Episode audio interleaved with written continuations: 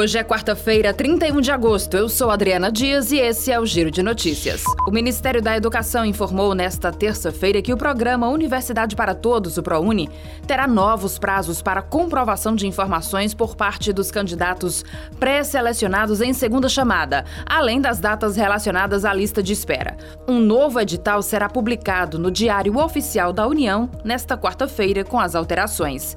A partir de quinta-feira, na página do Acesso Único, os estudantes poderão conferir o resultado da segunda chamada.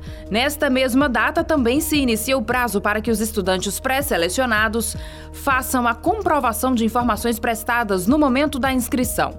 Esse prazo se encerraria no dia 8 de setembro, mas foi prorrogado para o dia 13 de setembro, a fim de que os estudantes tenham mais tempo para organizar as informações requeridas. A pasta ressalta que os estudantes devem comparecer de forma virtual ou presencial às instituições de ensino ensino, para as quais foram pré-selecionados para apresentarem toda a documentação comprobatória. Além do resultado da segunda chamada, o edital informará as novas datas para o aluno que quiser participar da lista de espera.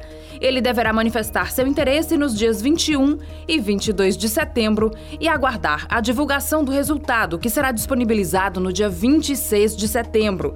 Quem for pré-selecionado nesta fase deverá entregar toda a documentação até o dia 30 de setembro. Por unanimidade, o Tribunal Superior Eleitoral decidiu proibir a circulação de pessoas armadas nos locais de votação no primeiro e no segundo turno das eleições, que serão realizados nos dias 2 e 30 de outubro. Conforme a decisão, quem possui porte de arma não poderá entrar armado nas sessões eleitorais ou permanecer armado no perímetro de 100 metros do local da votação. A restrição atinge os chamados CACs, grupos de colecionadores, atiradores desportivos e caçadores que possuem registros legalizados de armamento e munição. Pela medida, somente integrantes das forças de segurança que vão trabalhar na eleição poderão estar armados. Mas eles só poderão entrar nos locais de votação se forem autorizados pelos responsáveis das sessões eleitorais. As regras valerão por 48 horas antes do pleito, durante o dia de votação e um dia após o turno de votação.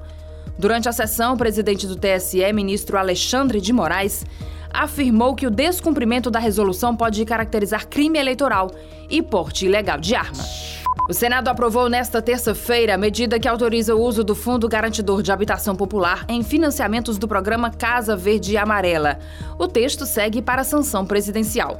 A matéria foi aprovada na Câmara dos Deputados e prevê a cobertura a imóveis usados ou já existentes. Anteriormente, a medida provisória previa a cobertura apenas de imóveis novos. Parlamentares também incluíram um dispositivo que permitirá tratamento especial a microempreendedores individuais e microempresas na cobrança de comissão pecuniária de fundos com finalidades específicas que tenham com a participação da União. Com isso, essas empresas terão custo reduzido ao contratar empréstimo.